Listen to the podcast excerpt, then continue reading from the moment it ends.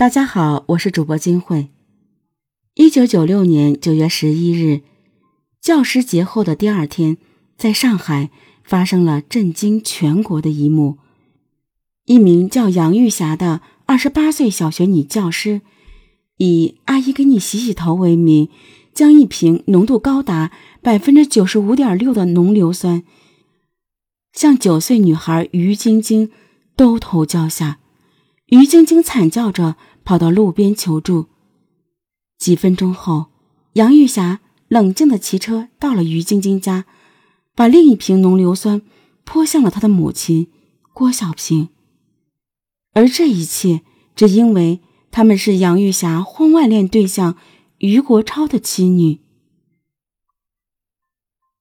小学教师杨玉霞是上海人，生于一个工人之家，他的父母文化程度并不高。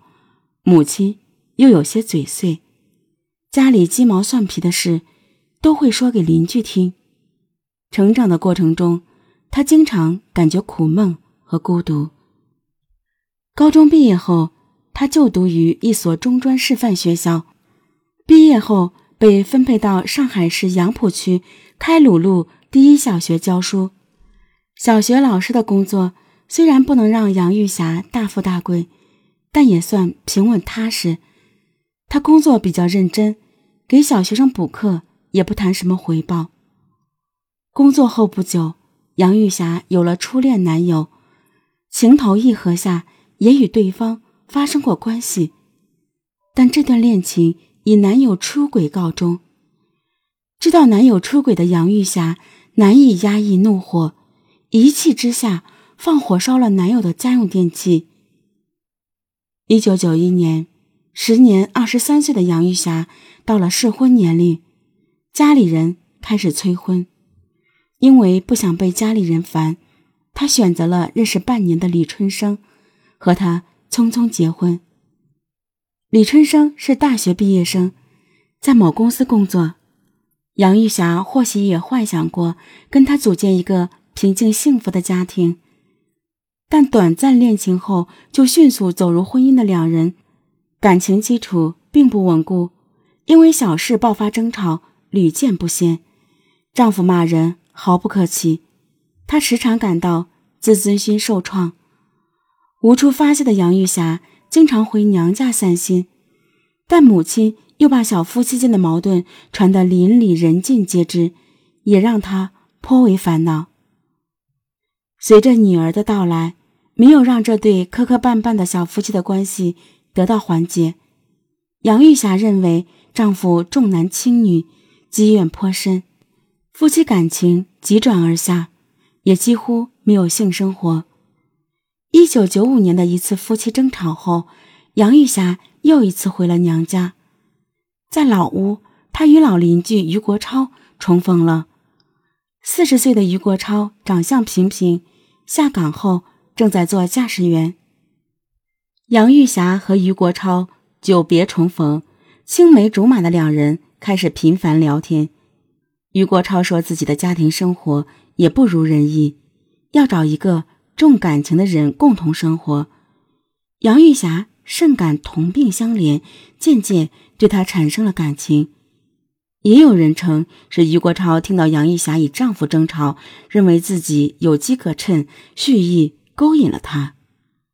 九五年底，他们终于捅破窗户纸，于九六年初正式开始婚外恋。刚在一起时，两人也算浓情蜜意。他们曾一起到无锡游玩。为了方便于欢，杨玉霞还利用教师身份向学生家长暂借房子，作为与于国超的爱巢。一次，两人厮混到深夜。余国超陪伴杨玉霞回家，被李春生发觉。李春生找到余国超和杨玉霞娘家，希望两人能避免暧昧接触。杨玉霞索性搬出去住了两个月。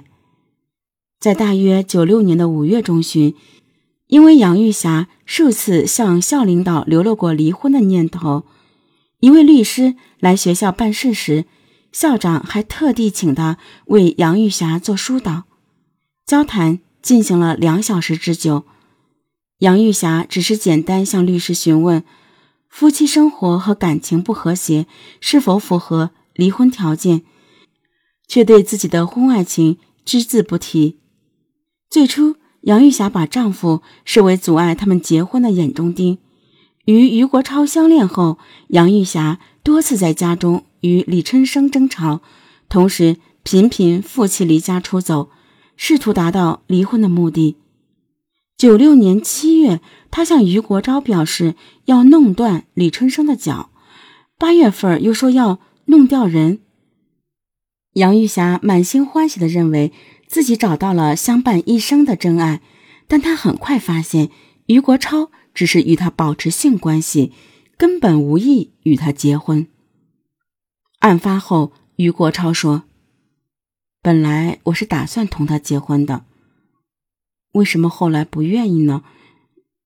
当时，假如杨玉霞不提出要伤害她的丈夫，说不定我就和他结婚了。我认为吧，她性格有点差。她也曾表示，杨玉霞这种女人送她，她都不要。余国超虽然早想分手，却又不舍婚外情的快感，两人的性关系一直持续到八月上旬。想与他结婚的杨玉霞开始在这时挑起争吵，表示要告诉郭小平。余国超很反感，提出要分手。杨玉霞不肯罢休，将两人的私情告诉了自己的前同事郭跃。郭跃是阴行路一小的老师，也是余国超女儿的班主任。不愿离婚的余国超向郭小平坦白了自己的婚外情，同时保证。不再跟杨玉霞来往，郭小平原谅了他。事后呢，杨玉霞和他几次大闹到派出所，民警也只能让两人私了。一九九六年八月八日，忍无可忍的余国超在郭烨家中正式向杨玉霞提出了分手，并拿出五千元作为分手补偿。杨玉霞被此举激怒，宣布：半年里我还要找你的。总会有办法要解决这场分手，不欢而散。九月五日、六日，杨玉霞两次闯入余家，用砖头砸坏了窗玻璃，还果真将两人的私情告诉了他的妻子郭小平。出乎他的意料，郭小平没有和余国超闹翻，而是将他拒之门外。